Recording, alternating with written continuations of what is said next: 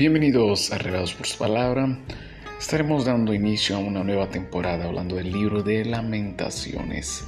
Y queremos acá introducir este libro maravilloso, un libro cuya temática más bien empieza mucho antes de ser escrito, desde las advertencias del libro del profeta Miqueas. Cuando leemos el capítulo 3, versículo 10 de Miqueas, el profeta ya advertía la destrucción de Jerusalén, de Judá. Y a través de todo el libro de Jeremías vemos 40 años de advertencia de lo mismo. Entonces el libro de lamentaciones vino a ser el resultado del anuncio de la profecía de Miquea 3, versículo 10, y las predicaciones de Jeremías en todo su libro.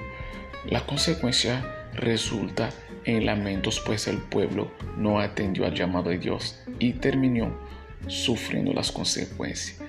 A través de este libro nosotros vemos cinco poesías en la cual el profeta narra de lo más profundo de su ser, su disgusto, su lamento, su, su tristeza.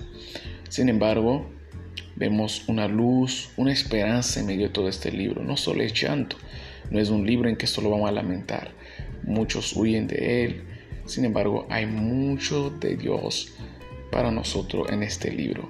Así quédate con nosotros y venga a aprender de este libro poético, de este libro lleno de inspiración para nuestras vidas espirituales, donde te vas a identificar como un creyente en tus luchas y vas a recobrar también mucho ánimo y mucha esperanza. Bendiciones y nos vemos.